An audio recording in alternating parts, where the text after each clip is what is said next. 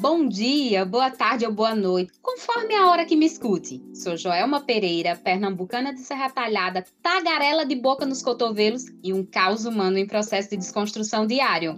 Protagonizo o podcast Faloterapia.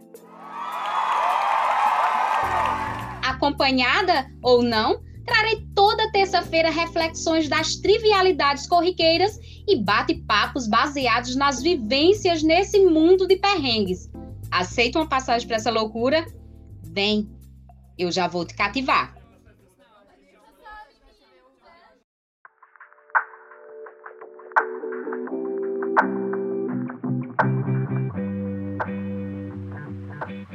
Olá, faloterapos! Espero que minha voz chegue até vocês em um momento em que vocês estejam bem. E se não tiver, que passe a ficar. No episódio de hoje, nós iremos tratar sobre trabalho e maternidade. Como conciliar?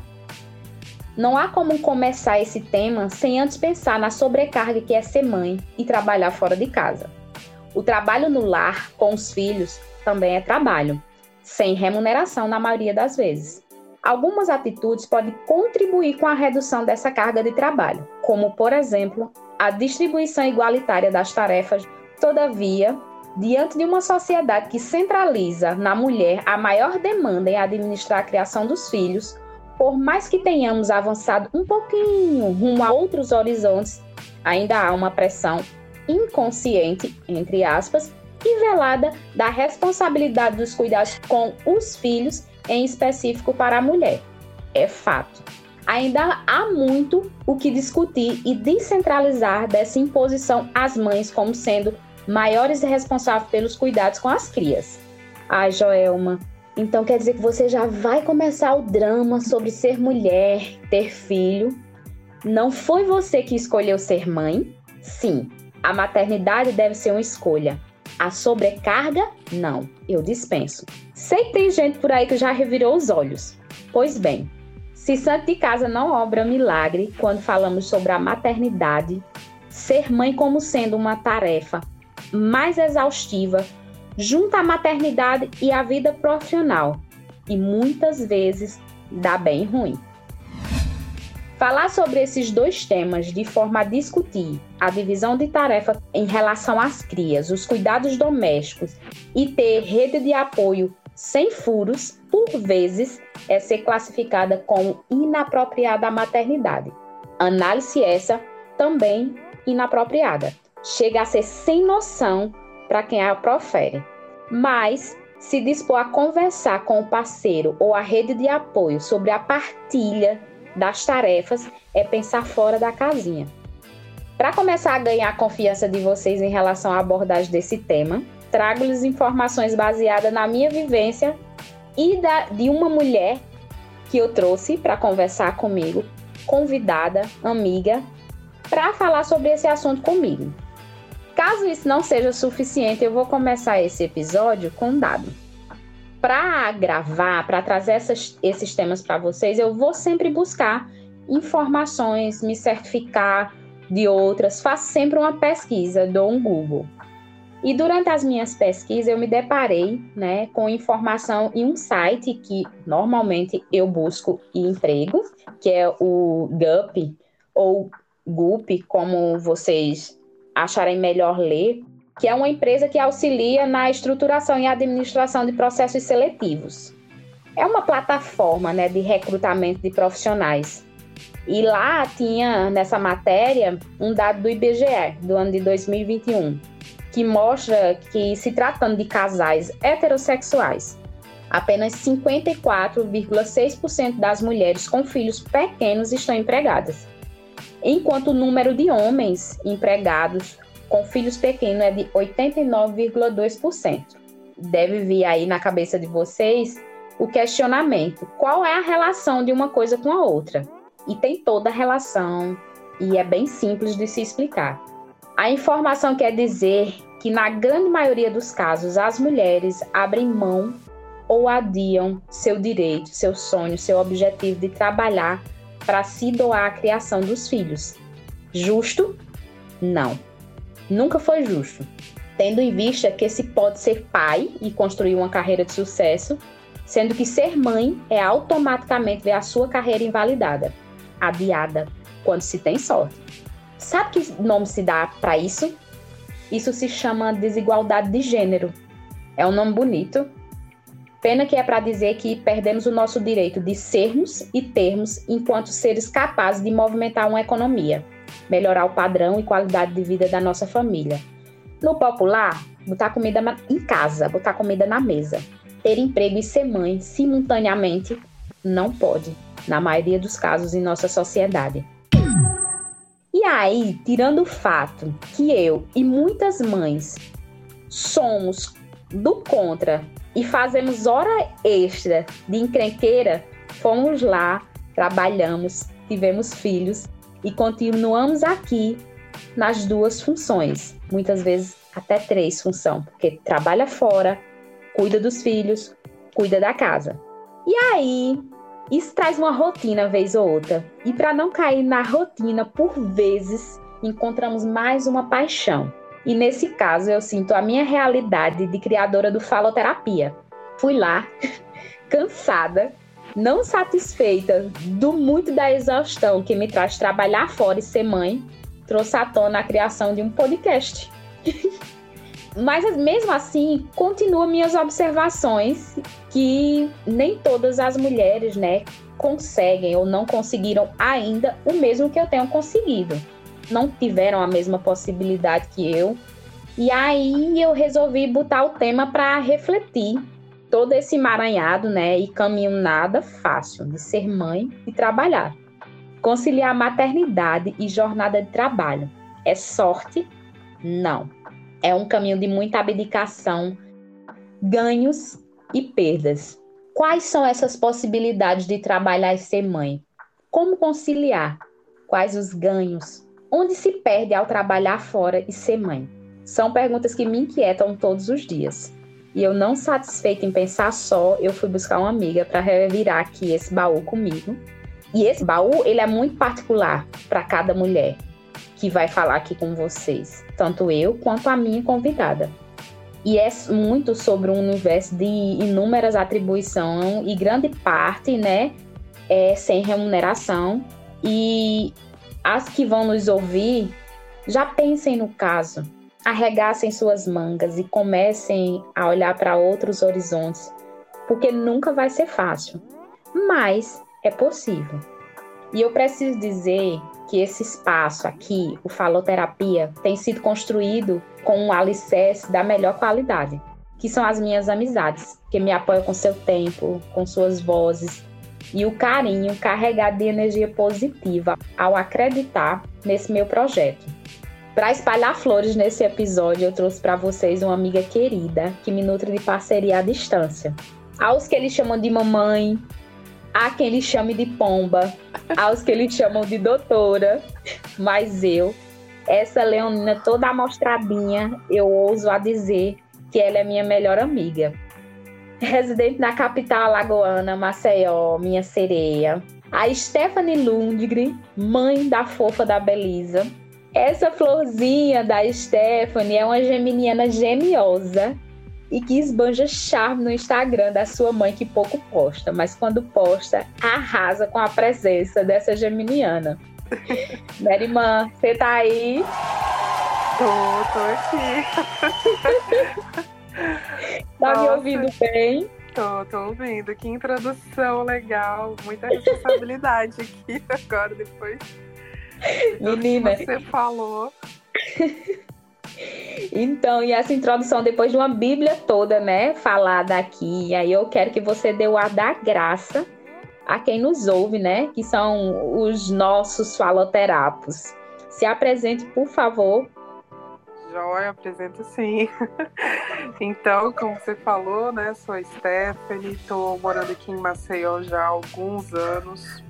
Sim. É, tenho 35 anos. Sou mãe da Belisa, que tem. vai fazer dois anos e seis meses.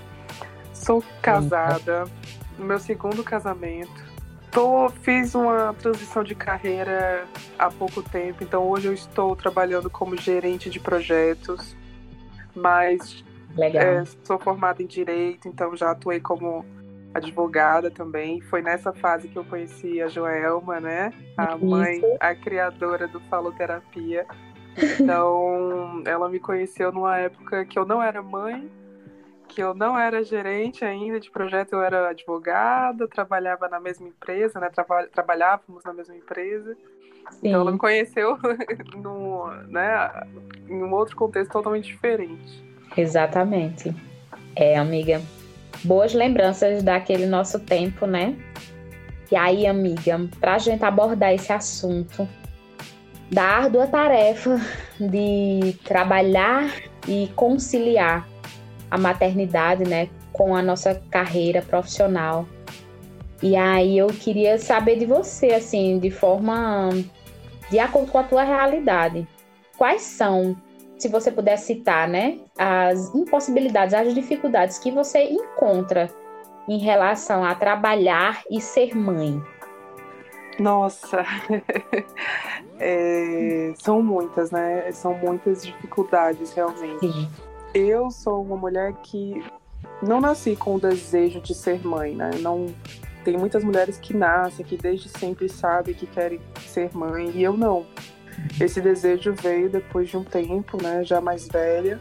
E isso porque eu sempre fui. Tem várias razões, né? Eu atribuo várias razões a isso, mas eu sempre fui muito ligada ao trabalho. Uhum. Sempre fui. Gosto, sempre gostei muito de trabalhar, e desde a faculdade, né? Eu fazia estágio, depois já emendei escritório de advocacia, depois empresa. Então, sempre guiei minha vida pelo trabalho. E eu, costumava dizer que Bom, independentemente da cidade que eu estivesse, se eu estivesse trabalhando, eu estaria bem, né? O trabalho me move, me move. Então, Sim. eu acredito que isso também contribuiu para o adiamento do, da vontade de ser mãe, né? Até que quando veio, bateu a vontade de ser mãe, veio com muita força. E aí eu falei, meu Deus, e agora? Eu quero ser mãe. Eu quero ser mãe, né? Então, vamos, vamos lá. E aí graças a Deus, né, eu tive a minha filha. Isso já tem dois anos e meio que ela vai fazer agora. Sim. E desde então, quando ela nasceu, eu estava numa outra empresa e coincidiu, né, eu, no final da gravidez ter começado a pandemia. Então, eu terminei a gestação em casa, porque começou é, lockdown, então a empresa me mandou ficar em casa. Então, os últimos dois meses da gestação eu fiquei trabalhando de casa. E depois que ela nasceu, eu permaneci o período de licença maternidade em casa. E uhum. quando era para voltar, a empresa falou: não, enquanto estiver a pandemia, você fica em casa. E aquilo uhum. para mim foi um presente, assim, né? Porque eu lembro que quando eu tava grávida, antes mesmo da pandemia estourar, eu sofria de imaginar em deixá-la. Uhum. E, e, ter que voltar para o trabalho. Eu, ela nem tinha nascido ainda, mas só de pensar em, em ficar longe de uma bebezinha tão indefeso. Ficava então, aflita. Eu ficava aflita, sofria com aquilo, não conseguia imaginar. E cheguei ao ponto de pensar: meu Deus, eu não vou aguentar. Eu prefiro parar de trabalhar, eu tenho que arrumar outra coisa para fazer, porque eu não vou conseguir. Aquilo doía muito no meu coração, né? E mal sabia Sim. eu que ia vir uma pandemia. E, enfim, então, desde sempre, desde a gravidez, a ideia de conciliar com o trabalho era inviável. Assim. Eu pensava, meu Deus, vai ser uhum. muito difícil conseguir conciliar. Logo eu, que sempre fui dedicado ao trabalho, sempre gostei de trabalhar, nunca disse não para o trabalho, comecei a cogitar e parar Verdade. de trabalhar, mesmo sem poder, claro, mas assim, vinha à vontade, para eu poder me dedicar à minha filha, né? E até hoje, ela vai fazer dois anos e meio, eu te confesso, assim, eu não. Essa pergunta, como conciliar a maternidade com o trabalho, eu não tenho a resposta. Porque as dificuldades são muitas, são muitas. Eu acho que. E todos os dias. Não... E todos os dias é uma nova. Exato, e assim, a, a sensação de que você nunca é 100% em nenhuma das suas funções. Então eu não consigo é. ser 100% no trabalho, eu não consigo ser 100% como mãe, e aí, sem contar, obviamente, nas nossas outras funções, né? Que nós não somos Exato. só profissionais e mães, nós somos esposas, nós somos filhas, nós somos amigas, somos nós mulheres. somos mães, mulheres, que esse é o que eu deixo mais pro final aí. Então você nunca é 100% em nada. E isso me deixa muito angustiada. Porque eu tô, uhum. é a sensação que eu tô sempre falhando em alguma coisa. Ou eu não tô fazendo um trabalho bem feito, ou eu não tô presente com a minha filha, não dei a atenção devida que ela merecia, ou não dei atenção pro meu marido, ou então não tô respondendo um áudio de uma amiga, né, amiga? Não tô respondendo, não tô falando com a minha mãe, não tô, enfim.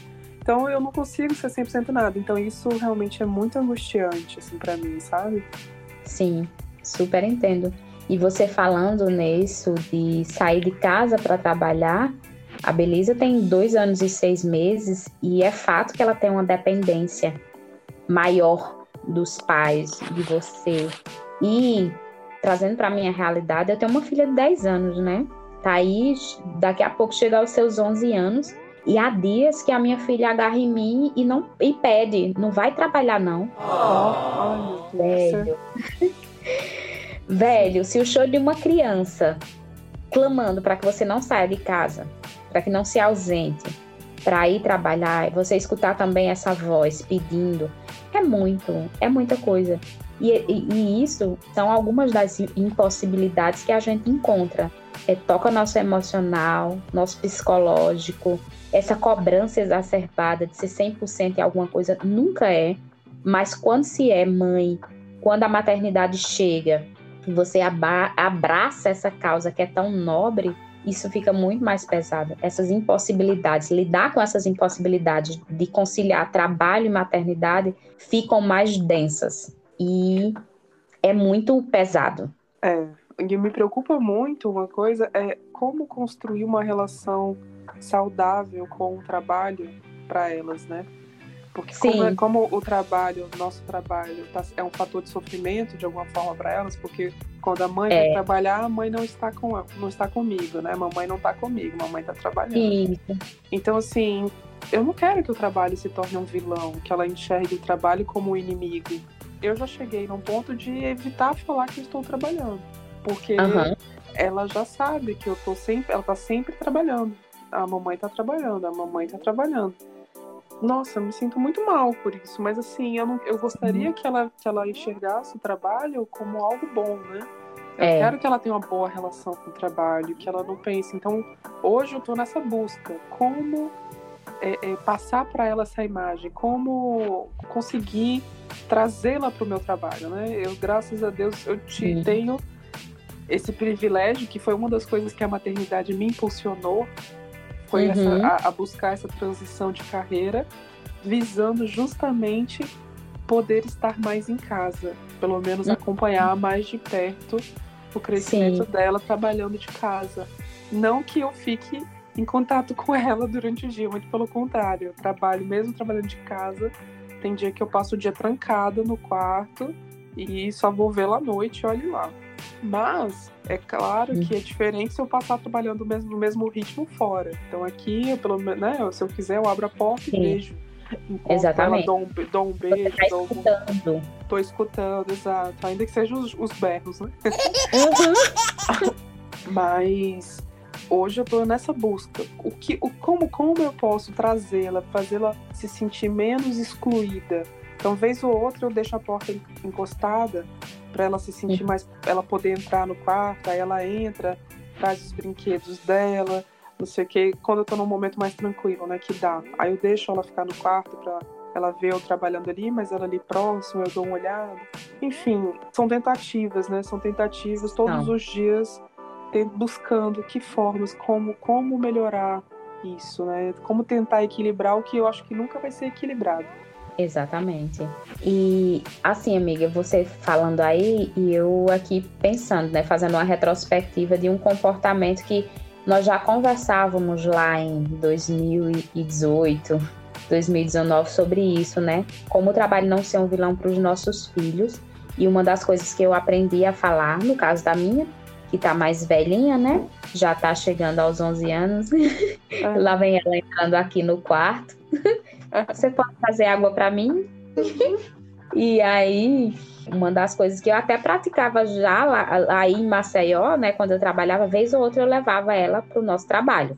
É, naquela época a gente já, já, já era uma transgressora, né? Levar um filho para o trabalho, de repente eu levava, chegava lá com a Rafa, ela tomava posse de um computador lá e ficava do meu lado. E isso vai acontecer com a Belisa. Você vai conseguir mais adiante conversar com ela, dialogar de fato sobre isso e mostrar que o trabalho é algo que você gosta. Eu acho que uma da, das barreiras que muitas vezes muitas mães enfrentam é exatamente não conseguir trabalhar, não conseguir né, conversar com o filho apertamente sobre o que é o trabalho. E o trabalho também é a nossa paixão. Sim. E isso não pode ser visto como algo que os escanteiam, que escanteia os nossos filhos, né? A gente Sim. precisa dizer: eu quero o dinheiro que o trabalho me promove, mas eu gosto do que eu faço. E é uma das coisas que a gente já tinha, já conversava lá atrás sobre isso, né? E que você vai, vai conseguir chegar com a Belisa, deixar a porta entreaberta, ela ir lá com os brinquedos dela, ficar próximo de você ela tá assimilando alguma coisa, porque essas crianças são esponjinha. E ela vai passar a lidar melhor com isso, com o passar do tempo. É fato. Então, começa a se tranquilizar, porque vai chegar essa maturidade na Belisa em que vocês vai, vão conseguir conversar sobre isso é verdade. Não, você tem razão. É que ela é muito novinha ainda, né? Então. Sim, muito novinha. É, eu sei. É que... mais ações do que diálogo. Deixar a porta entreaberta, deixar ela trazer os brinquedos, de repente pegar no mouse do computador, apontar algo no computador. Tudo isso é o processo de construção. Tá? É verdade. E aí a gente acabou respondendo já uma próxima pergunta que é como conciliar, né? E já estamos aqui deixando dicas de como conciliar isso, que é, não é fácil. Uma, uma dica que eu li quando eu estava grávida e eu adoto com ela, quando ela tá dormindo, é o momento que eu tenho para mim. Por exemplo, fim de semana, né? Sim. É, fim de semana, se eu não estou trabalhando, então eu vou, vou ficar com ela. Quando ela tá uhum. acordada, eu tento dar atenção para ela, né? Tirar um momento ali para brincar com ela. Então, sentar no chão, olhar no olho, ficar longe do celular, né? Propor Sim. brincadeiras e tal. Eu tento, às vezes eu boto até alarme. Eu boto um cronômetro no celular assim, vou ficar 30 minutos aqui agora, dando atenção para ela full time ali, né? Sim. E, e quando ela vai dormir, que às vezes ela dorme à tarde, por exemplo, ou mesmo à noite, é o tempo para mim. Então, uhum. se eu uhum. preciso trabalhar, eu vou trabalhar. Se eu preciso estudar, eu vou estudar. Se eu quiser dormir, eu vou dormir. Se eu quiser, enfim, ver alguma coisa no YouTube, entretenimento, eu vou. Vai ser o tempo para mim. Eu não vou arrumar casa, eu não vou lavar roupa, eu não vou. Entendeu? Eu faço as atividades de casa com ela também. Então eu, eu tento incluí-la nas tarefas de casa. Então, mamãe vai dobrar as roupas, vai, vai pendurar as roupas no varal. Você me ajuda? Ajudo. Aí ela vai, faz do jeito dela, óbvio. Do jeito mas dela. Aí vira uma brincadeira, vamos pendurar as roupas. Agora a gente vai dobrar todas as roupas, tá certo? Tá certo. Aí vamos dobrar as roupas. E então eu não gasto meu tempo, porque é isso, né? Eu acho que para responder a pergunta como conciliar, uhum. a gente tem que definir prioridades. Então, é para mim, eu tenho uma lista de prioridades na minha cabeça, né? Então, o trabalho uhum. é uma das prioridades, óbvio e Virginia, que é? é? É, O trabalho, eu sempre falo, eu não posso trabalho, não posso faltar ao trabalho, eu não posso fazer um mau trabalho, porque eu preciso daquele emprego. Mas Sim. minha filha também não pode estar desassistida. Então, mas a casa, e aí eu falo, a casa não vira mais uma prioridade. A casa tá entra na, na fila ali, sei lá, em terceiro, quarto e olhe lá, porque tem o meu uhum. descanso. Eu não tenho tempo muito tempo de lazer mas eu prezo pelo meu descanso. Então, se dá a hora de dormir e a louça tá lá para lavar, eu vou dormir, eu não vou lavar a louça. Eu lavo no outro dia, eu deixo para fazer no outro quando eu estiver bem descansada, entendeu? E aí, claro, isso é como eu lido, porque eu falo, tem gente que valoriza tanto a limpeza, a higiene da casa tudo mais, organização, que ela se mata é, deixa de dormir, vai dormir mais tarde, cansada, mas a casa tá impecável. E uhum. eu penso uhum. assim, não, não, eu quero estar bem, a casa fica. Então é. eu vou dormir. Eu, então eu penso muito isso. Então, para mim, na minha lista de prioridades, a casa não, tá, não é a primeira, entendeu? É uhum. É, ah, você quer dizer que você vive numa casa bagunçada, então para você, você não importa, você. Não, nada disso. Hoje em dia eu consegui ter uma faxineira que vem aqui em casa. Então, ela mantém, né, a casa arrumada e tal, mas Sim. ainda que não tivesse, a casa não era. E aí, claro, ah, como é que você faz? Então eu tento encaixando, porque, como eu falei, não vai ser 100% nunca em nada. Então eu não vou conseguir ter a casa mais arrumada, a casa mais limpa do mundo, a minha relação perfeita com a minha filha, a relação perfeita no trabalho, a relação perfeita com o marido, a minha saúde física e mental perfeita, o meu sono perfeito, atividade física, atividade física, relação com a minha mãe presente, com as minhas amigas, com meus irmãos. Não tem, não tem como. É muita coisa. São muitos pratinhos, né, para equilibrar. São. São. E o marido vai ficando de lado aí, né? Porque é. nessa, nessa lista de prioridades também tem isso. Nós falamos da mulher ficar de lado, mas o parceiro muitas vezes fica de lado também nessas nossas, nossas prioridades. Fica, fica. Eu, eu vi uma coisa muito legal esses dias, um outro podcast eu estava ouvindo, e falando uhum. sobre esse assunto, e a, a, moça falou, foi aquela psimama, sabe? Não sei se você sei. sabe quem é psimama. Ela falou de, dessa necessidade, né, da gente estabelecer prioridades e de serem prioridades em conjunto. Então, hum. se você tem um parceiro e você tem aquele parceiro ali que é para a vida, né? Vocês têm um projeto em conjunto, um projeto de vida em conjunto, e agora vocês têm um filho. Então, vocês conversam, ó, você topa o nosso casamento não ser prioridade nesse, no início? Porque, olha só, você tá buscando aí, tô correndo atrás do seu, eu tô correndo atrás do meu no trabalho. É muito difícil conseguir. Então, conversar abertamente com o parceiro você topa? Nós estamos juntos nesse projeto? Estamos entendidos que, sei lá, nos três primeiros anos dessa criança aqui, a gente sabe que o nosso, a gente não vai dar tanta atenção assim para o nosso relacionamento e isso não vai ser um, um empecilho, né, um obstáculo. Ninguém vai chegar e vai apontar o dedo pro outro e vai dizer assim, ah, você me deixou de lado, você só pensa nisso, entendeu? Uhum. Isso Com é certeza. muito comum. Muito comum, claro. Para você ter isso aí, demanda muita maturidade, né? E nessas fases, é, a gente já viu casamentos acabar, né? Nessas com fases. Com certeza, com certeza. Mas para isso, qual, qual, como, não, como não acabar? Como superar essa fase? Com muita comunicação, né? Muita conversa, muita conversa. Muita. Tem que ter muita, muita abertura. Conversa. É, e vontade, né? Vontade de querer dar certo, de fazer dar certo. Porque senão. Sim é muito fácil realmente se entregar e, e, e, começar a se questionar e tudo mais, porque a vida não é fácil, né, cara? O dia a dia da vida não é fácil, é cansativo. Essas conversas não são fáceis. Muitas vezes você vai lá colocar o dedo na ferida mesmo. E olha que eu posso dizer, né? Eu sei que tá longe de ser a realidade da maioria das mulheres. Você Sim. até começou o trecho falando né, da divisão igualitária. Aqui, uhum. eu, a gente tem esse problema, eu não tenho, né? Então, assim, o pai da minha filha divide comigo as, as demandas sem problema nenhum. E eu ouso dizer que, como o meu trabalho exige muito, né, uma rotina de trabalho ali 9 às 18, 9 às 19, às vezes 8 às 20, 8 às 19, mais de 10 horas de trabalho, às vezes, por dia, enfim. Então ele termina assumindo muito mais coisas okay. do que eu. Muito mais coisas do que eu. Então Sim. ele fica mais com ela do que eu, termina ficando mais tempo com ela do que eu, porque a rotina do trabalho dele é mais flexível.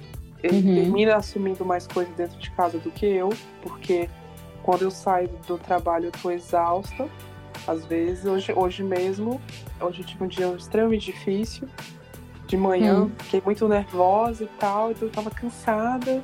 Enfim, ele que botou ela pra dormir. Eu falei, não, por favor, bota ela pra dormir. Mas assim, a gente tem, isso eu acho muito legal, uma parceria de, tipo assim, entender que se eu fiquei mais com ela, por exemplo, amanhã, amanhã talvez eu fique com ela o dia inteiro, sozinha, porque ele vai ter uma aula. E aí, hum. quando ele chegar da aula, eu não preciso pedir para ele agora você vai ficar com ela. Ele, ele já vem sabendo. Ele na cabeça já dele ele pensa. Ele já, ele já chega para sabendo, não, ela ficou o dia todo com ela, então nada mais justo que eu agora assuma ela para botar ela para dormir para ela ter e vice-versa. Então, Sim. quando eu sei que ele ficou o dia todo, ficou mais tempo, mais horas, eu tento compensar e falo, não, e isso não é algo que a gente chegou e falou assim, vamos fazer assim. Então é meio que um conceito. Então, às vezes, fim de semana, eu saio com a Belisa. Ah, hum. vou fazer um passeio das meninas. Aí passo duas, três horas fora. Quando eu chego, ele já sabe que a missão é com ele. Então ele uhum. já pega ela e tal. Isso a gente, isso eu acho muito legal porque ele tem essa consciência, né? Então é, não é algo que a gente trouxe para discutir, vamos fazer assim, você precisa. Não. Então isso eu acho bacana. O que não tem, às vezes, é, sendo inevitável, é a sobrecarga mental, né? Eu acho Sim. que a sobrecarga mental é mais difícil de dividir, né? Porque, Exatamente. Porque eu não sei se por uma questão, acho que da natureza da mulher mesmo. Ou, Tem essa tendência dessa absorção. Isso, a mulher termina ficando com a cabeça sempre a mil, né? Então, ela tá aqui, tá pensando que tem que botar a roupa do uniforme da menina para lavar, porque senão uhum. não vai ter. Ela tá, né, pensando aqui que tem que comprar o presente do aniversário da criança. Ele, não vou dizer que é 100% comigo não, porque ele participa também, ele, ele também tem é... A iniciativa. Ele também tem iniciativa de dessa sobrecarga mental, mas muita coisa fica na minha cabeça mesmo, porque é a minha cabeça, né? Não tem como. Sim, então, não tem como. É, então. E essa... aprender a lidar com isso também, entender que nós temos essa tendência e ou desapegar de que ah, eu penso em tudo e você não pensa em nada, é uma questão muito particular. Com certeza. É necessário se conhecer também em relação a isso para a gente saber lidar da melhor forma com essa carga mental que pode ser uma carga mental em relação a essa não divisão de tarefas, mas pode ser algo muito particular da pessoa. Eu acho que é assim, são raros os homens que se definem como pai, né? Que a partir do momento que ele se torna pai, por mais participativo uhum. que seja, que vire um capítulo da vida dele, assim. A paternidade. É. Tipo assim, pra gente você vê quantas quantas mulheres são perguntadas disso, né? Como conciliar Sim. a maternidade e o trabalho. A maternidade vira um capítulo da vida da mulher, assim. A mulher fala, eu sou mãe, e isso impacta na vida dela como um todo, em todos os é setores. Não é algo paralelo, é, é algo que está atrelado à mulher. Tá ali, isso, colado. Exato, é, é, de, é desde que a gente engravida, né? a gente descobriu a gravidez, a nossa vida mudou, já ali. Total. Ah, você já não, não pode mais tomar remédio, você não pode mais fazer isso, não pode fazer aquilo. E, é. e homem, homem nenhum vai entender o impacto disso, como isso impacta a vida do mundo. Então é o corpo, é nosso corpo ali, né? Uhum. É, conviveu ali com a gente, então é, é uma visceral realmente. A maternidade é algo visceral, vem das entranhas ali. Então, Exatamente. homem, por mais participativo que seja, ele nunca vai entender a dimensão que é a maternidade. Então, é isso. É, é um dos assuntos que eu sei que eu sei falar. Faz parte da minha vida falar. Você não vê um homem falando sobre paternidade. Não existem grupos de homens pais. Né? Vai, o que mais uhum. tem é uhum. grupo de WhatsApp de mães, né? Mães. É. São as mães que se. Mães da escola. Pra, da escola. A mãe do condomínio. Mãe, os grupos da mãe do condomínio, para fazer festinha, para fazer Isso mesmo. Você vê grupo de pais? Você não vê né? Desconheço. Você... É, Desconheço. assim, se tiver, é bem. É, é pra bem... falar do futebol. Exato, e vai ter grupo. Isso. E os, os homens, eles não se juntam para discutir pat a paternidade. É, é, a paternidade. É, a paternidade. É, poxa, Isso. hoje eu tive um dia difícil. Como que eu consigo conciliar meu trabalho com meu filho? Como Nossa, que eu posso ser mais. Minha filha hoje me tirou do sério. É, como? eles não trazem essa, essas discussões que a gente faz, essas reflexões, né? É eles verdade. não chegam e falam assim, como que eu vou conciliar? Como eu posso estar mais presente? Então, assim, é um capítulo da nossa vida, né? Então, isso é como você falou, nós somos responsáveis por isso também, né? Sim. É... Sim. Eu não sei até que ponto a natureza influencia isso, pelo fato da. É isso, é, a gente sente o filho uma parte do nosso corpo, né? eu sempre me questiono sobre o que fala, né? Sobre o instinto materno. Isso, sobre a é mulher. Verdade. Exato. E exato. o ser, ser o ser que foi feito para gestar, parir e cuidar dos filhos. Eu me questiono sobre isso, porque desde que o mundo é mundo, é imposto isso a nós, né? Sim. Sabendo que biologicamente nós temos essa capacidade de gestar, de parir, mas será que o cuidar dessa cria também é, é instinto, também é, é, é, é biológico? Eu custa é. acreditar que seja, sabe? Eu me questiono. Obviamente as coisas que eu percebo de fato, de fato é, né? A natureza demanda, mas quanto disso, quanto de, do que a gente observa não é essa imposição social? É, eu confesso que, pois é, eu não conheço um estudo sobre isso para saber, assim. A gente tava até uhum. outro dia comentando isso aqui com a Belisa, né? Ela, durante a vida dela, agora, recentemente, ela começou a despertar o interesse por bonecas. Antes ela não dava muito valor para boneca. E agora, uhum. ela, depois que ela entrou na escola, ela tá com a mania de brincar com todos os bonecos que ela tem, todas as bonecas. Aí ela coloca todos os bonecos um do lado, ela, ela reproduz em casa o que ela vê na creche. Sim. Aí ela coloca todos os bonequinhos um do lado do outro e sai colocando cada um para dormir, como as tias da escola fazem. Aí fica ah, ah, ah, balançando os bonecos. Aí fala. Aí ela faz. Que é como ela deve ouvir lá na creche, né?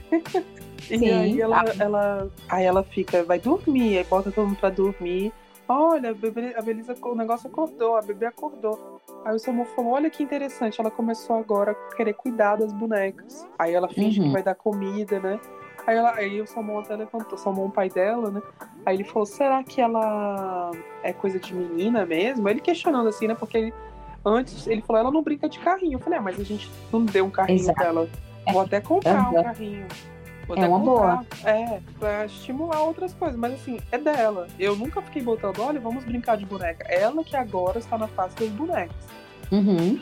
E aí a gente tá observando. Mas eu não acho ela muito maternal. Ela não é. Ela, ela brinca ali, mas assim, é, ela não, não fica. Não é aquela coisa de querer. Que é uma reprodução. É, exatamente, ela reproduz o que ela vive na creche. Ela vê as tias ninando as crianças, botando para dormir e pedindo para fazer silêncio e ela faz, né? Então assim, concordo plenamente com você. A gente não pode generalizar dizendo que ah, toda mulher nasceu para ser mãe jamais, jamais. Eu mesma não acho que eu nasci para ser mãe. Não sou uma boa, não acho que eu sou maternal também assim. Então, hum. não tenho esse instinto aflorado, não acho. Tanto Sim. é que eu só com a minha filha mesmo pronto, não quero mais ter filhos, não quero outro ela já me preenche, já realizou o meu sonho. E muito por isso, assim, pela, pelas dificuldades de, de, de encaixar esse capítulo da maternidade na minha vida, né? Uhum. Tem outros capítulos, né? A minha vida, as nossas vidas têm outros capítulos, não só são a maternidade. E Exato. veio tão forte isso que, que bagunçou os outros capítulos, né? Então, assim. então eu falo, poxa, e agora, né? Eu preciso reorganizar os outros capítulos da minha vida sem me sentir culpada. É. Né? Hoje eu trabalho nessa culpa, porque eu me sinto culpada. Ainda me sinto muito culpada. Pois é. Essa questão da culpa também, já dando um spoiler, que nós temos lá um comentáriozinho mais adiante em relação a isso. Eu, eu sempre gosto de, de mencionar que eu construo um roteirozinho, né, para discutir esses assuntos. E aí, quando a conversa é verdadeira, quando o assunto é algo que toca e que as pessoas estão conectadas, nesse caso nós duas estamos conectadas sobre esse assunto, as perguntas que são postas para seguirem como sequência no roteiro já, são, já vão sendo respondidas, o que é mais interessante, o assunto flui. Eu tô com a sensação, amiga, não sei se você está sentindo isso, de como se nós estivéssemos como antes, ficávamos sentadas, sim, conversando sobre sim. esse assunto olhando o olho no olho. E para mim isso é um diferencial, porque assim, a gente não veio aqui trazer, contar histórias belas da maternidade, fantasiar, romantizar, que é algo que eu tenho desconstruído ao longo do tempo. Quando você fala disso, isso de não ser maternal, eu também já me questionei em relação a isso, porque a maternidade para mim, ela também é uma lição e um aprendizado. Em muitos momentos eu deixo de mão esse lado maternal, sabe? e vou refletir mesmo sobre eu tenho uma filha de quase 11 anos, eu quero ter outro, eu me questiono, será que de repente pensar em ter um, um outro filho não é mais uma pressão que eu estou recebendo aí externa? E aí essa pressão vai lá e dispara um gatilhozinho interno que eu tenho de me questionar. E no momento em que eu digo, não, eu não quero ter um outro filho, eu estou deixando de ser maternal? Você está é. entendendo o, uhum, o que é a reflexão? Então, o que, o, que, o que é ser maternal? Será que nós não somos maternas, somos maternais a nosso modo, com a nossa cria? É verdade. Não é existe uma receita de bolo para ser mãe. E quando a gente usa essa expressão, a gente está se referindo a um padrão, né? A um, a um padrão, A um padrão que a gente idealiza de mãe. Exatamente. Porque, assim, se eu for ver, se eu for comparar, né, comparações, sempre, sempre são, são questões na minha cabeça. Eu busco me desvencilhar das comparações, mas se eu for comparar a mãe que eu sou com a mãe que a minha mãe foi para mim, velho, de longe, eu não chego nem perto, eu não chego nem perto do que foi minha mãe, sabe? E mais aí, os tempos eram outros. Minha mãe com certeza tinha as questões dela em relação à maternidade, mas eu gosto sempre de mencionar algo que eu acho muito interessante que eu ouvi inclusive num podcast com uma psicóloga falava: não se joga a água do banho com o bebê dentro, né?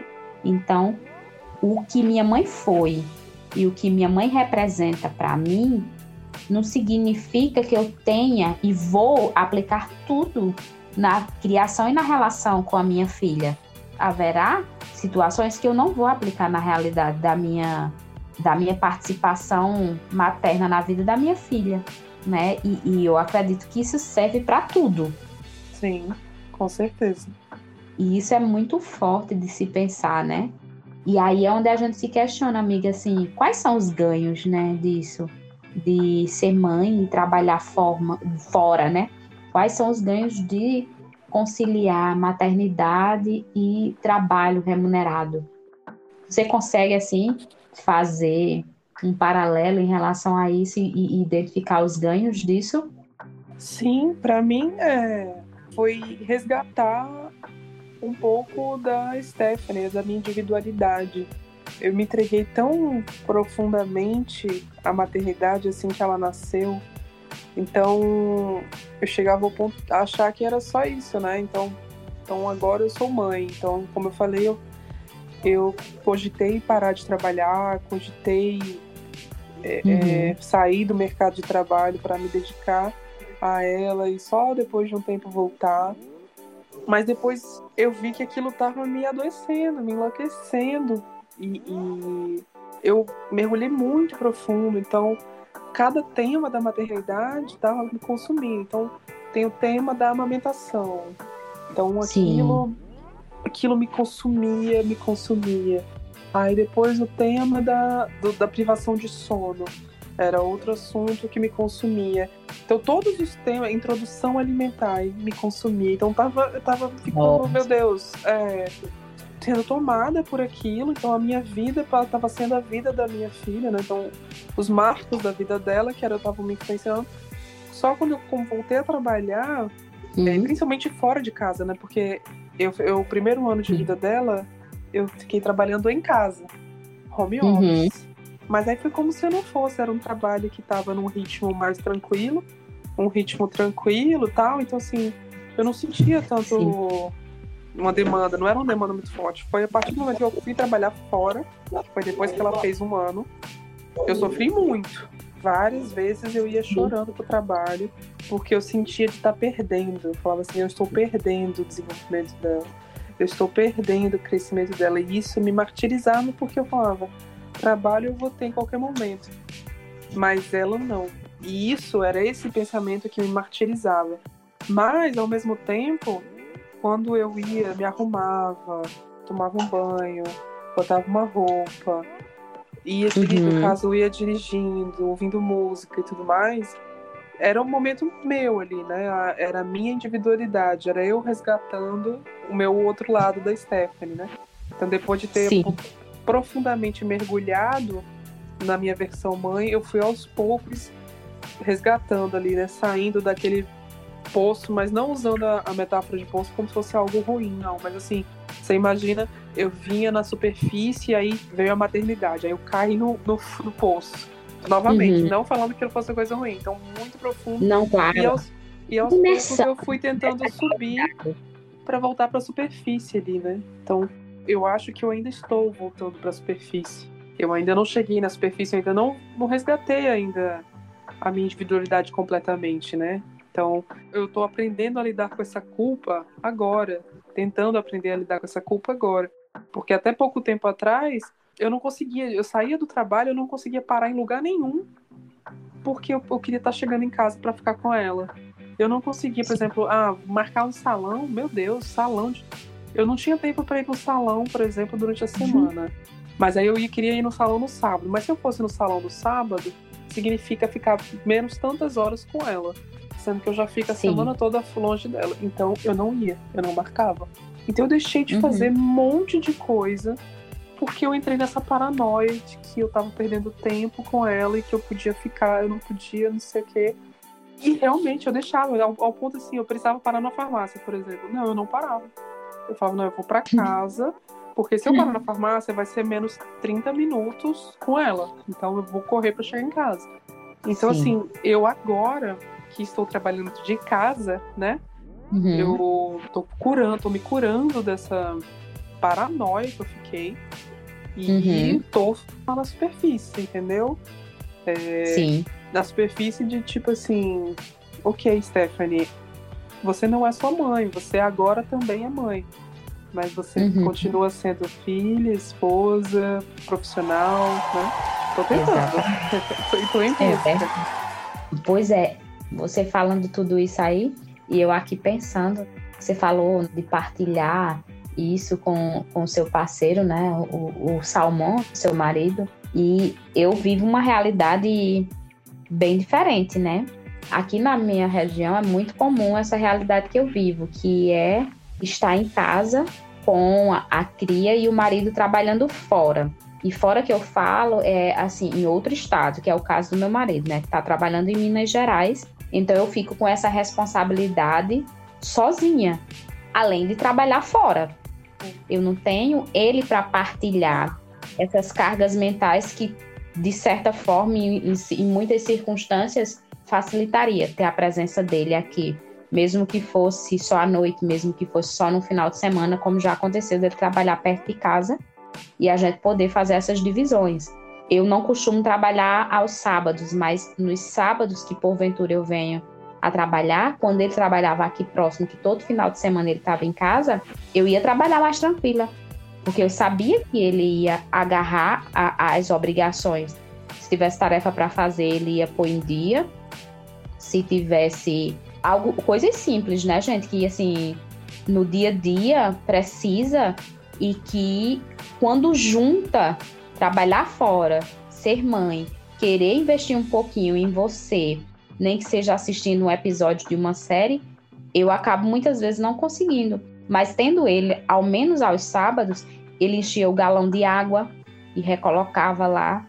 Ele fazia a compra da semana de frutas, verduras, legumes que é algo que a gente faz semanalmente aqui em casa. Então, mais isso ficou para mim. É muito pesado, são muitas é coisas. Então, são muitas perdas. E, e, quando a gente fala hoje, é mais fácil andar com, com a minha filha, né, a Rafa, para fazer essas coisas. Hoje eu já ponho ela para encher o garrafão de água. Quando enche, ela me grita, eu vou lá pegar.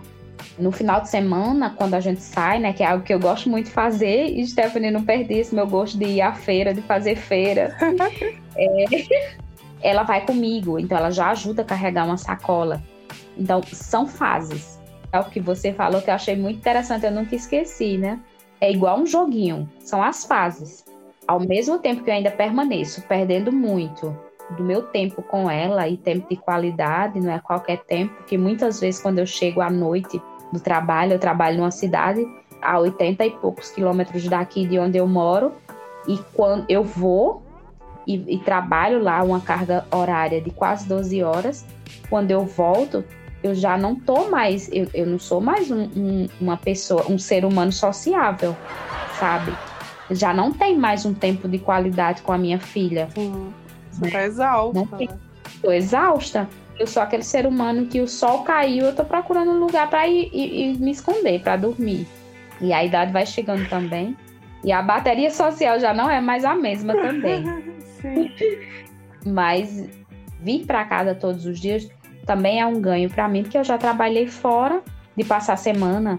Quando eu fui trabalhar em Maceió, eu acredito que você lembra que eu vinha em casa a cada 45 dias ou a cada dois meses.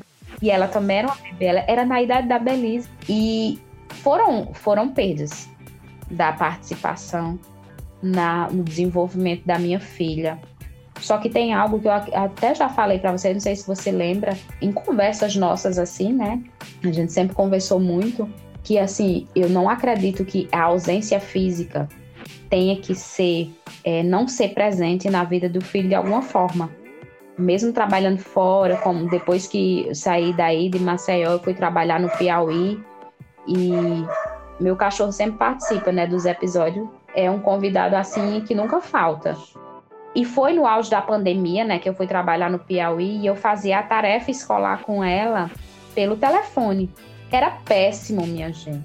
Se eu desligasse o telefone, dava para me ouvir lá do Piauí, porque eu gritava, porque eu berrava quando não conseguia resolver as questões com ela, sabe? E foi uma das coisas que eu percebi também que não estava valendo a pena, e aí busquei um, uma pessoa para auxiliar ela na tarefa. E quando eu ligava para casa era para ter tempo de qualidade ao telefone com ela. Então veja, eu falo aí de perdas, de ganhos, e num lugar de muito privilégio, que eu podia pagar uma pessoa para fazer. Em meio à pandemia, e aí quando eu falo em privilégio, ah, você é privilegiada e você não trabalhou não, e você não está honrando o emprego que lhe foi concedido, a possibilidade, não, minha gente. Eu estou falando de privilégio de que quantas pessoas não ficaram sem trabalhar na pandemia? Eu não, eu trabalhava eu trabalhava fora de casa. Em nenhum momento eu trabalhei home office em casa.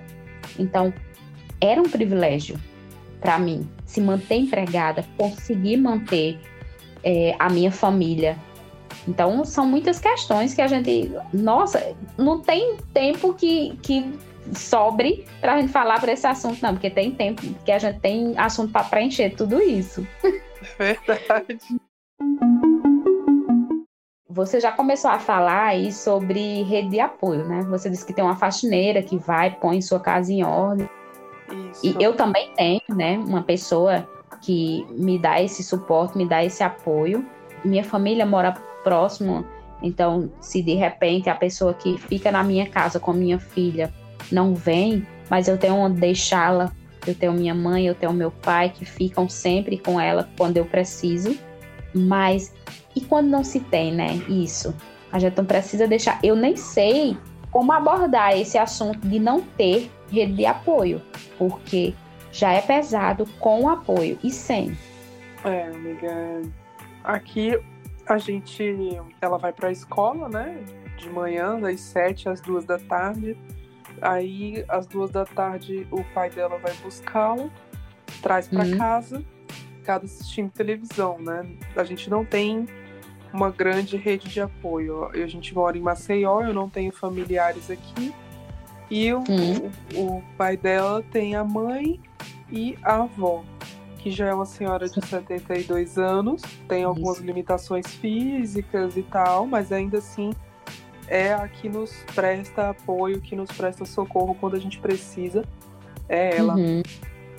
E a mãe dele trabalha o dia todo, então durante a semana a gente não conseguiria contar com ela. Não tem como contar. Isso, não tem como exatamente. contar. Aos fins de semana, vez ou outra, uma, de 15 15 dias mais ou menos, a gente leva a Belisa para passar o dia lá, às vezes até dormir, porque aí é uma forma hum. da gente ter uma folga aqui, né? E, Sim. e deixar com elas, porque a, a avó, né, no caso a bisavó dela, faz muita questão uhum. de ficar com ela, gosta muito de, de, de cuidar, de ficar. É. Mas assim, nem sempre consegue porque ou ela tem algum compromisso ou por conta das limitações físicas mesmo, né? Então essa é a nossa rede de apoio, né? No, é bem limitada. Então a gente não tem tempo pra gente. E, e é isso, quando a gente fica sozinho, é, tô tão hum. cansada que, tipo, vamos dormir, vou. Eu, deixa eu. É. Ou então deixa eu relaxar a cabeça assistindo alguma coisa que eu não assisto nada durante a semana. Ou então, quando ela não tá, eu preciso trabalhar. Então, eu uso o dia todo para poder trabalhar, focar, adiantar alguma coisa do trabalho que durante a semana eu não consegui fazer. Ou para estudar alguma coisa que eu tô precisando estudar. Então, hum como é muito raro a gente conseguir apoio, quando a gente consegue, o tempo já está destinado ali. Eu já, já uhum. amanhã mesmo talvez ela vá, até agora eu não sei, mas talvez ela vá para casa da minha da, da, da avó dele, né?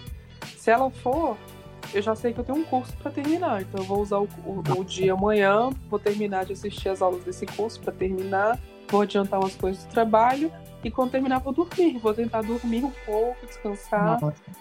É, então o tempo já está com destinado ali, né? Então, assim, realmente isso faz. Eu acredito que essa rotina puxada do dia a dia, somado aos problemas que a vida traz, né? Os probleminhas do dia a dia, de, os perrengues. Sim.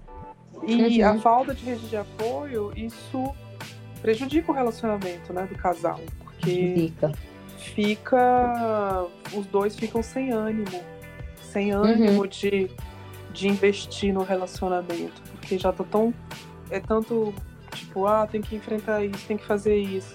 E, e lidar, né, a, a, educação dela também tá muito puxada, ela tá numa fase de muitas crises emocionais, então é choro para tudo. Então, assim, a gente fica uma pilha de nervos, né? Então, quando ela vai dormir, meu, eu quero deitar e vou falar com a faloterapia. então, assim, isso termina impactando no relacionamento, né? Por a falta de rede de apoio também, porque os dois ficam cansados, os dois ficam estressados. O tempo uhum. que a gente uhum. tem de lazer, ela tá junto, né? Uhum. Então, é, são raros os momentos que a gente fica só eu e ele. Então, é. Isso aí com certeza também tem algum impacto. Sem sombra de dúvida. E assim, amiga, uma vez inserida no mercado de trabalho, assim, tanto você quanto eu, seria bom que a gente deixasse aqui algum registro em relação a isso, né? A promoção de inclusão de mães. Qual sua percepção, sua observação em relação a isso? Você tem notado, assim, as empresas mais sensíveis a, a isso, a incluir mais mães? Olha, eu agora estou numa empresa diferente, né? Eu estou trabalhando numa multinacional que tem uma cultura muito mais inclusiva. Então, uhum. é uma uhum. empresa que ela, por exemplo, ela paga auxílio creche, é uma Nossa, empresa que é, ela tem plano de saúde para a família toda e tal. Então, eu não posso nem usá-la como exemplo. Mas uhum. da empresa anterior que eu vim era outra realidade, né? Eu uhum. lembro que quando eu fui fazer a entrevista, que eu estava saindo de casa, né? Eu estava um ano com a minha filha em casa, ela, ela tinha um ano. Eu fui queixa sabatinada na entrevista, assim. Mas com quem você vai deixar sua filha? Como que vai ser? Por que, que é, é, como vai ser para você? Você vai dar conta de deixar ela em casa? E sair e vir trabalhar fora, porque ia ser a minha primeira ruptura com ela, né? Exato. E eu fui completamente sabatinada mesmo. E, e eu, e eu queria o emprego, né? Então eu falei, não, olha, vai ser difícil, mas eu preciso trabalhar. Então. Uhum. E fui contratada, né? Então ela tinha um ano de idade e eu fui contratada. Mas eu não senti essa abertura com as mães. Né? Então, assim. Sim tem uma abertura, uma abertura mais superficial, assim, tipo, ah, ela é mãe e tal. Eu tinha um cargo uhum. de gerência, então, sendo assim, de alguma forma eu tinha algum privilégio, né, de, de é. falar alguma coisa e tal. Mas de forma geral, não, não existia muito isso. Então, eu acho que, que não, ainda não, sabe? Eu acho que a sociedade precisa evoluir ainda, porque as, as mulheres, até pouco tempo atrás, elas não trabalhavam, né? Não trabalhavam fora, elas trabalhavam, a função delas era ficar em casa cuidando mesmo do marido, Isso. cuidando da casa, cuidando dos filhos. Então, uhum. nossa legislação, nossa cultura é, já é isso, é, já está engessada. Isso, então não evoluiu, a mulher não, não, acompanhou a evolução. Hoje as mulheres trabalham, né, trabalham fora. Então, precisa precisa acompanhar, não basta só a legislação mudar. Tem que, ter, tem que ser uma, uma, mudança de base aqui, de cultura mesmo. Exatamente. E cultural. Só que, isso, só que isso é a longo prazo, né? Longuíssimo é, prazo. Isso longuíssimo. longuíssimo prazo. Isso vai ser é muito difícil. Mexe com muitas, muitas nuances. Muito... É, muitas nuances para poder mudar isso. Chegar a isso. É. Exato. Então, você vê. Acho que recentemente teve uma polêmica hum. um cantor de sertanejo estava namorando com aquela Maiara, Maraísa, ele postou, me parece que foi uma lista da mulher ideal para ele. e virou uma polêmica. E aí, Sim. porque um dos pontos, aí por curiosidade eu fui ver o que, que ele tinha colocado nessa lista, né? Eu li numa matéria, eu não vi no, eu não vi uhum. um post. Eu acho que ele postou no story, não sei, apagou depois, enfim. Eu vi um post, e aí um dos, dos tópicos era assim, não pode dar mais valor ao trabalho do que à família. é, era mais ou menos alguma coisa assim. E... Arcaico não, isso. Exato, ele disse, uma mulher ideal, ela não pode valorizar mais o trabalho do que a família. Eu falei, gente, olha, olha, né? Então, assim. Como ainda estamos. É, e aí ele foi super criticado, mas tinha outras coisas também, né? É, tinha outros Sim. pontos, assim. Mas esse foi um que me chamou a atenção, porque uhum é complicado, né? Até, até faz falar qualquer coisa que é complicado em relação a isso. Mas é a ideia, né? Então a, a mulher que trabalha muito, ela é julgada. Ela a mulher é julgada. só pensa trabalho, a mulher só pensa no trabalho e deixa a casa de lado, a mulher não cuida do marido, a mulher não cuida hum? do filho, é desleixada porque só vive pro trabalho. Exato. Então, é ela é muito julgada. Mas é aquilo, hum. o julgamento vem de todo lado se a mulher abdica do trabalho de fora para se dedicar à família, ela também vai ser julgada. Ah, também. largou tudo para ficar em casa e uhum. abandonou a própria vida. Agora tá vivendo a vida dos filhos. Os filhos vão crescer, vão deixar ela e ela vai ficar aí. Tá? É. Então, então, assim, é julgada também. Então, o julgamento independente, eu acho que a, cabe a nós aqui é, sublimarmos isso, né? deixar de pensar no que os outros estão pensando e ficar, é. buscar estarmos satisfeitas com a nossa própria realidade, né? Com as nossas escolhas. Escolha. Com as nossas é. escolhas. E aí eu até falo, é, outro dia eu levei esse assunto para terapia porque eu sou uma pessoa que costuma não se importar com a opinião dos outros. O que os outros pensam de mim, posso andar bagunçada, não tô nem aí se vão falar da minha roupa, se vão falar que eu não tô maquiada, alguma coisa assim e tal. Mas hum. eu me peguei simplesmente preocupada com um post no Instagram. E aí foi o que que aconteceu? O Salmão, né?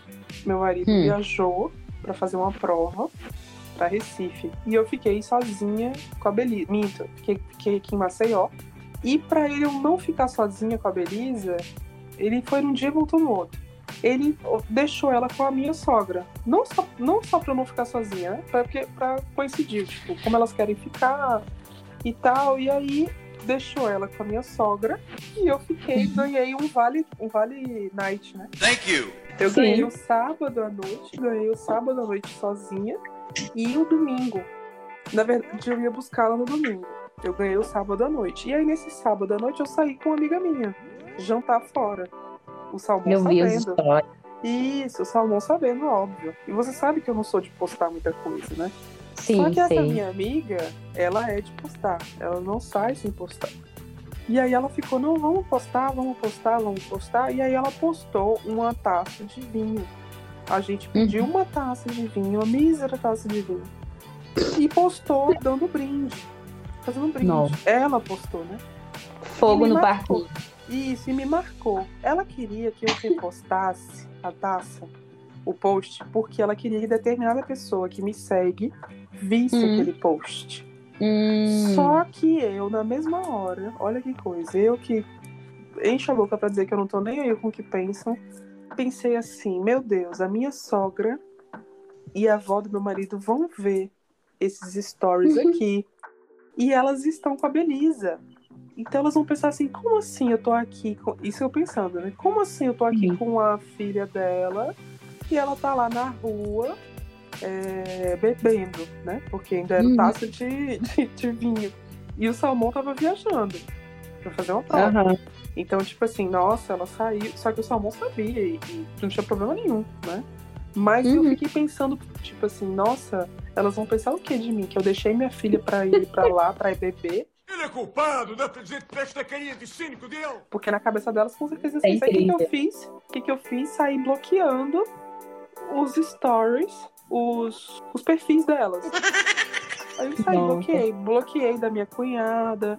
Bloqueei de todo mundo que eu achava que se visse pudesse contar alguma coisa pra elas. Aí bloqueei Uhum. e atendi ao pedido dessa minha amiga e repostei, porque ela queria que alguém fulano lá de tal visse o bendito post. Resultado. Naquele dia a gente comeu o restaurante maravilhoso, tomamos uma taça de vinho e depois fomos numa sorveteria.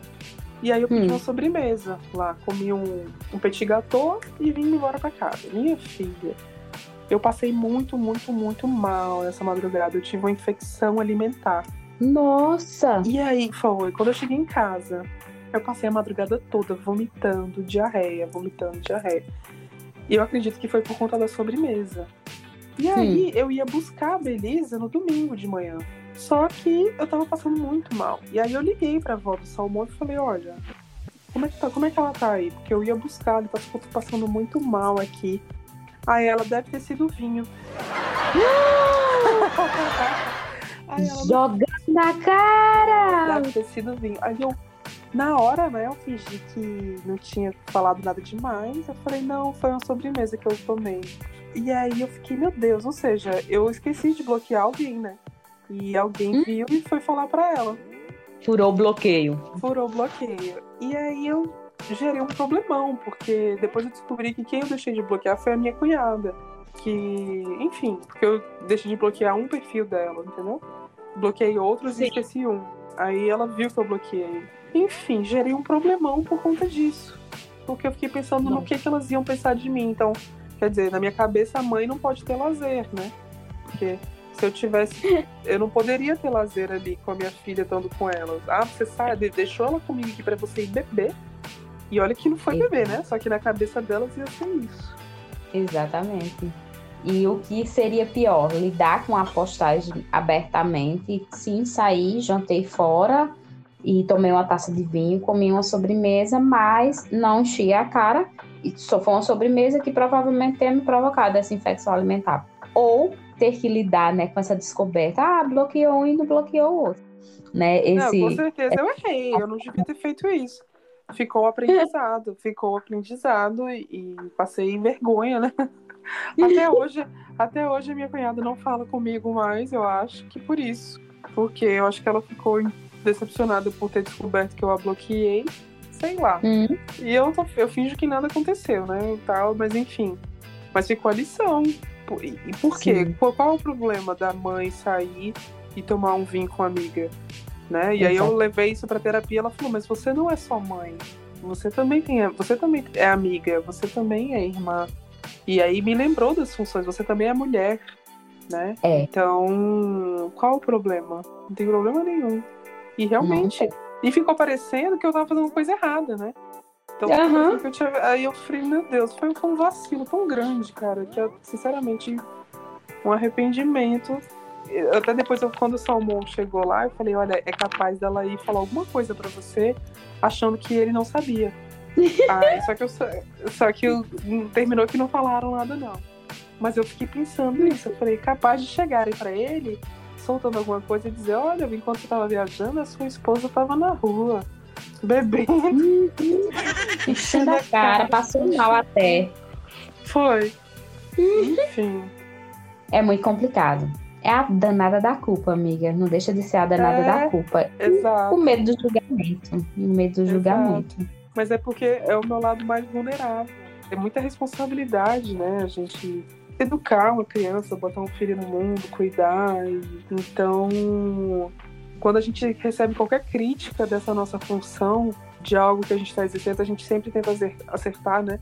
É tão difícil, a gente Sim. fica buscando, a gente sempre fica nessa busca de tentando ser a melhor mãe, de tentando acertar. Aí vem alguém te critica de algum, por algum motivo nessa sua função, nossa, é pra você ficar arrasada, né? Eu fico arrasado. Eu não, é.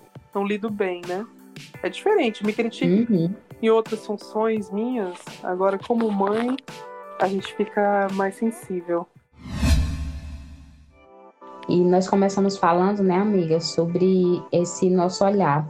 Se nós estamos enxergando que se estamos sendo inseridas, né? Se está havendo essa inclusão ao contratar mães, né? Foi o que a gente começou a falar, né? Sim, que sempre sim. faz alguma coisa. E aí, amiga, em meio a tanta pressão, né? Em dar conta e ser notada profissionalmente, que a gente busca também isso, né? Nosso lugar ao sol. E aí a gente acaba também sendo minada por a culpa. A culpa materna. Ela ronda por aí, amiga? Sim. Certeza. Com certeza. Ronda sim. Falou é... muito. Eu quis voltar um pouquinho nela, porque às vezes as pessoas não entendem o que é essa culpa materna, mas aí eu trago a sua culpa em ter tido disponibilidade de sair e aproveitar algo que você não tinha aprendido, é, aproveitado há muito tempo, né? Que era sair com sua amiga e você foi permeada por essa culpa. Não, eu não vou, além do não julgamento das pessoas, dos adultos, é a culpa de estar tá saindo sem o filho, de estar tá deixando, terceirizando sim, isso. Sim, mas sempre, sempre. Eu não falo, eu não externo, mas eu sempre, por exemplo, amanhã eu quero que ela vá para casa da bisavó dela para eu fazer hum. aquilo que eu já falei. Mas eu fico com uma dorzinha assim no peito de culpa. Oh, meu Deus, eu tô indo. Eu já passei a semana toda trabalhando, eu podia ficar mais com ela. Então, ao mesmo tempo que eu peço para ela ir, eu, por outro lado, aqui internamente fica uma pontinha assim, batendo da culpa, latejando, como se fosse latejando. Uhum. Então, é sempre, é sempre, sempre, sempre. É. E eu espero realmente tornar, aprender a lidar com isso de, mais, de uma forma mais leve. É, é necessário. Hoje em dia, né? Antes eu precisava, vez ou outra, de deixar que minha filha dormisse na casa dos meus pais para eu poder sair muito cedo de casa para trabalhar. Tem, né, no meu trabalho, umas palestras que são muito cedo nas frentes de serviço com os colaboradores, então eu preciso estar muitas vezes antes, muito antes das sete da manhã. E já aconteceu situações que era antes das seis da manhã. Então eu precisava deixar minha filha muito pequenininha, muitas vezes. Eu saía no frio da madrugada, quatro horas da manhã eu estava saindo de casa, ela num bebê conforto, no banco de trás do carro, para eu deixar ela, para eu poder exercer, né, minha profissão. E isso eu senti uma culpa tão grande, tirar minha filha da cama, aquela hora da madrugada, e trabalhar. E eu passava o dia todo em um fora, então, assim, eu sentia muito essa culpa, sabe? Poxa, quantas vezes eu não pensei? Quantas vezes eu não pensei em largar tudo e ficar só com ela em casa, sabe? Eu não sei hoje quem eu seria se eu tivesse feito isso, sabe? Porque eu, eu tenho muito medo, assim, de perder essa minha identidade pessoal, profissional. Eu nunca consegui fazer uma coisa só. Eu sempre tenho algo em paralelo fazendo, né? Não é, é só o trabalho fora, não é só a mãe, sempre tem uma terceira via, uma terceira possibilidade de exercer minha profissão, de fazer um trabalho, né, que me gere renda. Se eu não tivesse feito isso, como eu seria hoje? Exato. Assim, eu acho que ouso arriscar aqui que a gente não seria completo, não, não se sentiria completo. Não, então, exatamente. a gente não se sente completo quando a gente, a gente escolheu ir trabalhar fora, e deixar nossos bebês em casa, a gente também não se sente completa, né? Então, não. então nenhuma das decisões a gente se sentiria completa, né? mas por isso, porque para a gente se sentir completa, a gente precisa são muitas, muitos, muitas peças precisam encaixar. Então, assim, precisa a peça da maternidade precisa estar encaixada, a peça da profissional precisa estar encaixada, da mãe ou da, da, da, da filha, da esposa, da dona de casa, da Isso. amiga, da empreendedora. Então, assim, são todas essas peças que precisam estar. Então, se a gente abdica de uma dessas peças, de alguma forma a gente estaria se sentindo incompleta. Exato. É a minha opinião, né? Pelo menos assim, falando por mim e por você. É óbvio que vai ter. Tem É. mães. Existem mães que trabalham fora e concilia emocionalmente com a maternidade de uma forma mais leve. Eu acredito nisso. Uhum. No sentido de não se sentir tão culpada e tal, tal, tal, de, não, É. não- de não se aprofundar tanto nessa reflexão. Da mesma Sim. forma que, com certeza, existem mães que são extremamente felizes sendo mães, estando Uhum. dentro de casa, cuidando ali e tal, porque se veem assim, entendem que aquilo é a missão delas. E ótimo, né? Que bom. A gente tá falando aqui agora, caso aqui meu, seu, das mulheres que são mães, mas que também têm, trabalham fora, né? É, exatamente. Isso é muito importante. Falar da nossa perspectiva, né? Enquanto mãe, enquanto não receita de bolo e nem de é, ditar regras aqui de como você deve ser mãe. Não é esse nosso objetivo aqui. E eu queria, assim, chamar também para outra reflexão que era assim. Além de pais e mães, aqui eu espero alcançar também em algum momento empresários, né? Empresárias, vai, vai chegar. Aquilo que a gente falou logo no início, o sucesso, né? O sucesso desse podcast, Aham, aham. né? Que ao mesmo tempo nós, que nós vamos aqui deixar essa mensagem, é, que esses empresários e empresárias, que eu creio, Jesus, que, que vai chegar até eles, o que é que a gente pode, enquanto mães que trabalham e que dá conta, que faz as coisas acontecerem, que se nos entregarem ou se nos cobrarem um produto, a gente vai entregar. É, o que você diria assim, para o dono de uma empresa em relação a ter um quadro com mais funcionárias mães? Olha, excelente pergunta. Eu. É isso, assim. Uma mãe normalmente tem uma pessoa com uma garra em dobro, assim, né? Sem querer Sim. desmerecer, obviamente, as outras mulheres, mas ela Sim, tem sim. um motivo a mais ali, um, um motivo a mais para poder trabalhar, né? Então, a gente precisa parar de enxergar a maternidade como um prejuízo. Isso, Então- como impeditivo. como impeditivo. Então, nós vamos continuar tendo filhos, né? Assim, não, não existe a, a possibilidade das mulheres começarem a deixar de ter filho. Não, nós somos são as mulheres que têm esse dom de gerar vida e de procriar, de reproduzir. Então, nós vamos continuar tendo filhos. Então, a, a- a gente precisa pensar em incluí-las e, e mudar a forma de enxergar a maternidade. Para isso, precisamos de políticas, né? Políticas, tanto aquilo que a gente falou de mudança de cultura, tudo mais, para mudar esse mindset de enxergar a mulher como um custo adicional. Ah, essa mulher eu não vou contratar porque ela vai engravidar. Então, mudar essa forma de agir, né? De pensar e acreditar na força, né, na força de uma mãe. Quando eu não era mãe, eu não gostava desses discursos de mãe, sabe? Porque eu pensava assim, ah, então quer dizer, então só a mãe é forte, só a mãe cansa, só a mãe é, fica cansada, só a mãe tem muita garra. E eu ficava assim, ai meu Deus, então pronto, eu não tenho mãe, eu não tenho filho, então quer dizer que eu não sei o que é cansaço, eu não sei o que é dificuldade. Eu tinha esse pensamento, por isso que eu gosto de falar, lembrar que a gente não, não tá querendo desmerecer as mulheres que não são mães.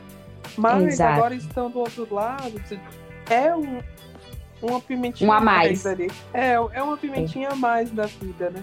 A vida, ninguém tem a vida muito fácil. Todo mundo tem su- seus leões para lutar, todo mundo tem suas batalhas para vencer, de todos os aspectos. E a mãe, ela tem todo esse turbilhão de emoções que a gente tem falando até aqui e tal. Tem toda uma cultura que tá contra ela, né? Toda uma sociedade que tá contra ela, que ao invés de É. apoiar, tá ali julgando, que ao invés de, de incentivar, tá ali tolhendo, né? Impedindo. Então, se é difícil a gente lutar, né? imagina uma mãe. A mãe lutar é é mais difícil ainda, né? Então, precisamos mudar essa visão sobre a maternidade e acreditar que é a, é a força, né? É a, a mulher é a força que vai mover o mundo, porque é ela que, que gera, que tem, a, que tem dentro de si a vida. Então, é realmente enxergar diferente, mudar. Mudar Sim. isso e buscar meios. É claro, eu sei que o, o empresário ele tem ali, ele visa o lucro dele, ele visa a, né, a redução de custos e tudo mais, mas de que forma você pode diminuir os impactos trazidos, por exemplo, por, um, por uma ausência de uma mãe porque vai ficar com o filho, é, para uhum. atender um filho que ficou doente? Como, como que a gente pode integrar né, esse filho? Como que a gente pode melhorar? Então, é pensar além, realmente. E aí, para isso, a gente tem que encarar isso como um problema da sociedade, não é só das mulheres, isso não é um problema das mães, isso é um problema de todos nós. A gente precisa olhar para essa situação da maternidade, das mães que precisam cuidar dos seus filhos. E aí, vamos, como que a gente vai lidar com isso aqui agora? Isso é de todos nós. E é. como vamos melhorar? Exatamente. E aí você deixa uma deixa para mim que vai ser ótima, né, para mencionar isso muitas vezes o empresário, se for uma grande empresa, né, aqui, aqui na, na minha cidade, uma cidade de interior, né, Serra Talhada, Pernambuco, ainda tem muito aquele tipo de processo seletivo em que o dono é quem faz a, a, a escolha, né, do, do profissional que vai ocupar aquela vaga, né, ele é o, o seu recrutador. Aí fica um alerta para eles, é, como que vocês estão enxergando, né, essa inclusão dessas mulheres? Será que vocês não precisam estudar em relação a essa temática? Quem são as pessoas que vocês estão colocando para serem seus recrutadores? Ele tem essa noção de inclusão? Será que ele sabe disso? Porque já há estudos que comprovam que a mulher, após a maternidade, amiga, eu não coloquei aqui porque é um outro tema que eu pensei em abordar mais adiante e eu quis deixar isso para abordar nesse próximo episódio, que fala em que a mulher desenvolve características, né, durante a maternidade que vão ser muito, se, se souberem, é muito, serão ótimas e bem aproveitadas por empresas, inclusive na, na relação interpessoal. Então, Nossa. assim, a capacidade de lidar com as emoções também tem, tem estudos que comprovam isso. Isso é muito legal. Então, eles precisam olhar. Essas pessoas estão ligadas na, na diversidade, né? E aí, amiga, é, para a gente se adiantar um pouquinho mais aqui, que está muito gostoso falar sobre esse assunto, né? Mas nesse contexto de maternidade, nós precisamos alertar mães, as mães de plantão, algo que você falou bem lá no início, de questionamentos que foram feitos para você numa entrevista de emprego. E aí fica um alerta vermelho que esses questionamentos, assim, se você tem filho, com quem vai deixar seu filho para trabalhar, se seu filho ficar doente, você vai largar tudo e vai correr lá para ficar com seu filho. São muito comuns em entrevista de emprego e principalmente para com as mulheres. E isso Sim. se chama preconceito de gênero. Isso já não é, já não é tido como uma prática legal, né? Sim. Eu fico sempre observando no LinkedIn é, essas profissionais que trabalham com RH e ela, ela dá um exemplo dessas situações e aí, amiga, nessa, nessa área do direito, assim, você conseguiria me dizer aqui agora, nessa pergunta de supetão, né? De que forma essas mães poderiam se desvencilhar? Ou então passar por isso com mais leveza em questionamentos desse tipo, nessa situação embaraçosa que essa é questionada sobre isso? Nossa, amiga, é tão difícil isso, porque a mulher, ela tá numa posição vulnerável ali, né? Então ela tá precisando do emprego. Então, Sim. Ela vai para uma entrevista na esperança de ser contratada, na esperança de ser reinserida no mercado de trabalho muitas vezes e é. contando é. com aquilo. Então, realmente, se eu falar aqui, recomendar que ela adote uma postura de confronto, isso, de confronto, seria temerário né, da minha parte recomendar isso, porque a gente sabe que, no fundo, a gente não, não é assim que a gente vai mudar. Não é se confrontando uhum. assim que a gente muda, infelizmente. Então, uhum. eu mesma, eu, eu queria aquele emprego. Então, por mais conhecimento que eu tenho, eu sabia que aquelas perguntas eram inadequadas. Isso só me revelaram quão retrógrado era aquele empregador, já me deixaram alerta desde o início de que aquele empregador ali é, é dificilmente ia fugir muito daquilo, né? Que, que... então assim ser flexível não, isso, não, era não era que, que os valores que aquela empresa ali dizia era de fachada. Então, assim, isso me revelou isso. Agora, para a entrevista, eu respondi tudo e ainda tentei convencê-los de que sim, minha filha não seria um empecilho. Não, uhum. mas, mas, mas não, eu falei, não, meu marido trabalha em casa também, então tem isso, tem minha sogra, tem não sei o quê. É, a gente tem uma babá, né? Na época ela tinha uma babá. Então ela tem uma babá, tem o meu marido e tal. Então, para não é, deixar dúvidas de que a minha filha impediria o trabalho, entendeu? E aí você vê uhum. como são as coisas. Eu lembro que eu já tinha participado também de um processo seletivo para trainee de uma empresa grande e hum. eu era recém-casada, né, com meu outro relacionamento, não tinha filho ainda. E eles ficaram hum. insistindo muito porque eu tinha falado que eu era recém-casada e eu, o medo eu, é, deles de eu ter filho, né? De eu Sim. engravidar recentemente. Então eles ficavam, mas como vai ser? Você pretende ter filhos logo? Então, eu, eu, eu, isso foi o que? 2012? Eu recebi essa pergunta, mas você, você é recém-casada. Bom, primeiro me perguntaram como que ia ser para eu viajar a trabalho, porque ia ter uhum. muitas viagens a trabalho e você vai não. deixar seu marido, isso não vai ser um problema para você. E se você tiver, você vai pretende ter filho, e se você tiver filho agora, você é recém-casada. Eu respondi esse tipo de pergunta. Né? Uhum. Agora corta para a empresa atual que eu tô. Eles Sim. não perguntaram nada. Eu participei de uhum. várias entrevistas é, no dia que veio me falar da proposta de empresa. Por, na Nossa. proposta, quando vier me oferecer a proposta, ele falou assim: Você tem filhos? Ele ainda perguntou uhum. assim, o recrutador falou assim, desculpa perguntar. Você tem filhos? Eu falei, tenho uma filha. Ah, porque a empresa paga auxílio creche. Nossa! Aí eu, é, aí eu falei, nossa. Um pequeno tipo, orgasmo nessa hora. É, e tipo assim, durante todo o processo seletivo, não me perguntou se eu tinha filho, com Sim. quem deixaria. E olha que é um trabalho remoto, totalmente home uhum. office, né? Ninguém perguntou. E isso é, é, mostra uma outra, outra cultura, né? Mas outra putz, cultura. isso é raro, sei que isso é raro, é um privilégio, uhum. né? Exatamente. Então, eu não, te, eu não, não infelizmente eu não conseguiria. Eu diria para essa mulher ficar atenta só. Não, não, não se iluda. Se, se você entrar numa empresa que, que o cara demonstra esse tipo de preocupação no momento da contratação, não se iluda achando que em algum momento o clima organizacional vai melhorar. Não se iluda achando que você vai ter chance de crescimento, grande chance de reconhecimento, crescimento. Não é, porque uhum. se começa perguntando assim, já mostra que não tem muito compromisso ali não, com as pessoas. Então.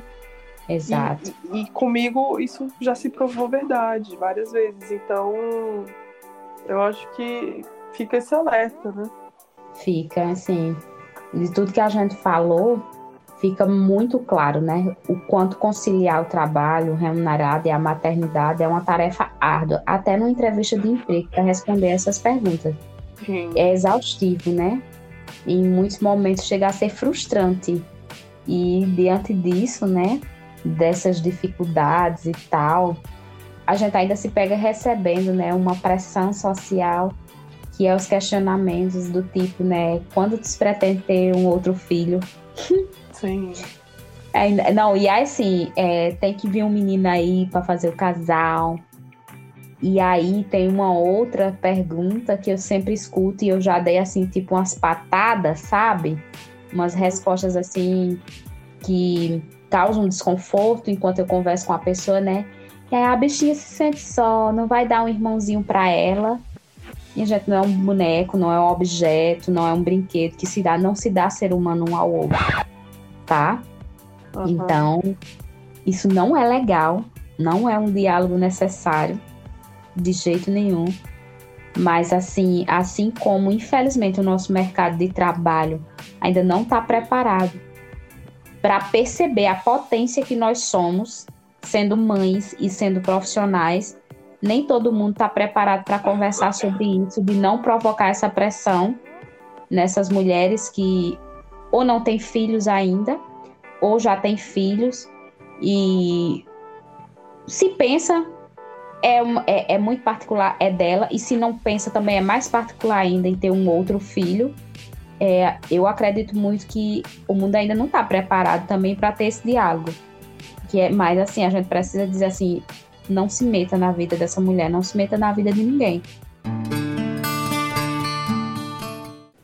E aí, amiga, a gente se aproxima ao final desse episódio. Obrigada, já, já te agradeço desde já, mas eu queria deixar aqui um convite para você, para que em outro episódio, se você me permitir gravar com você novamente, a gente abordar essa temática da recolocação no mercado de trabalho após a maternidade, que você passou por isso, né? Claro, claro, e eu que agradeço. Amei a participação, amei discutir com você, é sempre bom abrir a mente, escutar outros pontos de vista, né? Então, assim, e saber é. que a gente não tá sozinha, né? Que a gente tá cada um aqui lidando, enfrentando as suas batalhas e que de alguma forma ou de outra a gente tá juntas, né? Tá, Vivendo sim. as mesmas situações. Então, muito obrigada pelo convite, amei participar. E assim, mesmo à distância, nós estamos assim, sempre nos apoiando. Exatamente. E, e isso para mim assim é maravilhoso. Eu sempre tive essa experiência, você também, né, de ter amizades de longa data e à distância. Eu nunca vi a distância em nenhum aspecto, né? É, de um relacionamento amoroso ou de amizade, seja qual for o relacionamento, como sendo a distância um empecilho. E aí eu, eu deixo aqui esse registro, o quanto isso, o quanto nós somos prova viva disso, né? Você foi uma pessoa, quando eu falei sobre o assunto, né, sobre você já foi dizendo, ah, eu quero falar, eu quero gravar com você e tal. E você não tem noção do quanto naquele dia em que eu, que eu partilhei com você esse projeto que, tô, que eu tô assim engatinhando no processo bem inicial, como foi importante para mim receber aquele teu ok. Para mim foi um ok, assim, vai se joga, porque eu levei muito tempo, e eu falei isso num, num episódio em que eu falei sobre a síndrome do impostor, o quanto é difícil acreditar no meu projeto. Eu tô rabiscando, tô rabiscando, eu apago, rabisco mais um pouquinho, apago, e assim vai. Então, amiga, obrigada, obrigada mesmo, viu, pelo apoio. Você não tem noção do quanto isso é importante para mim. Para mim, assim, eu, eu não. Só gratidão a você, viu? Muito obrigada. Eu acho que esse projeto tem muito a sua cara, tem tudo a ver com você.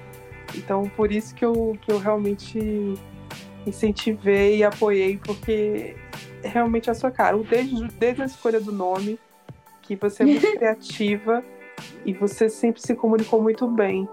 Então, essa ideia de trazer pessoas, né, amigas, parceiros para discutir assunto e você é uma pessoa que se propõe a refletir e está sempre disposta a aprender, a se questionar. Então, é isso mesmo. É, é, é, tem tudo a ver com você, amiga, esse projeto. E eu desejo muito sucesso para ele, que eu não tenho dúvidas que vai ser possível. Conte comigo, porque eu amei a experiência também. Me senti muito importante. que bom.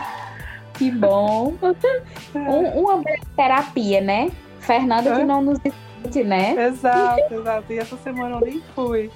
E aí foi engraçado que eu falei pro Salmão assim: Não, amanhã eu, vou, eu fui convidada para um podcast. Ele, nossa, você nem fala. aí eu, é. Aí ele, mas quando que você foi convidada? Eu fiz tem uma semana mais ou menos. Mas. Ele, por que você não falou? Eu falei, porque eu esqueci, só agora que eu tô lembrando. Ele, nossa, e vai ser o quê? Vai ser por onde? Quem é, de quem é o podcast? Não, ele falou qual o tema. Aí eu falei maternidade e trabalho. Aí ele, muito bem. Aí ele, de quem é o podcast? Aí eu falei, Joelma Pereira. Aí ele, ah! aí, aí, ele achou que fosse uma live no Instagram. Sim. Ah, tá fora, tá fora. Você sempre tão à frente no seu tempo que você tá, sempre tem, já pesquisou o aplicativo, e eu, eu, como todo, todo o Paranauê para o podcast fazer acontecer. Muito bem. Muito Foi. bem, amiga. Você é uma inspiração. Ah, obrigada, amiga. Não, não, é diferente, viu? É bem é recíproco isso, esse sentimento, como você é inspiração. E você é aquela pessoa que em muitos assuntos da minha vida eu vou lá e pergunto para você e eu tenho sempre respostas, né? Deixa aqui a, a ressalva, não é o que eu quero ouvir, mas o que me, me põe para refletir, porque às vezes a gente diz, não, aí eu vou perguntar a fulano porque fulano vai dizer o que eu quero ouvir. Não é, é. exatamente assim, não. Muitas vezes não é o que eu quero ouvir, é o que eu precisava ouvir. Exato. Então você é essa pessoa, viu? E Muito obrigada também. mesmo. Um beijo, amiga. Obrigada também. Um obrigada a todos. Falo um beijo na Belisa. Dê um abraço no Salmão por mim. Agradeço a ele por esse apoio também, porque ele tá aí. Ele deu todo o suporte pra Belisa tá na caminha, tá menindo. Viu? Obrigadão. Obrigada, amiga. Tchau. Tchau. O Faloterapia é esse podcast criado e roteirizado por mim, eu, essa leonina que não é obrigada a ficar sem se promover. A edição e colaboração fica a cargo de Priscila Souza. Não tenho benefícios econômicos ainda, mas eu aceito, recebo e agradeço quem topar dar um calço para eu pular ainda mais nessa loucura. Vem, anuncia teu produto aqui comigo, eu garanto que vou fazer a diferença no teu marketing.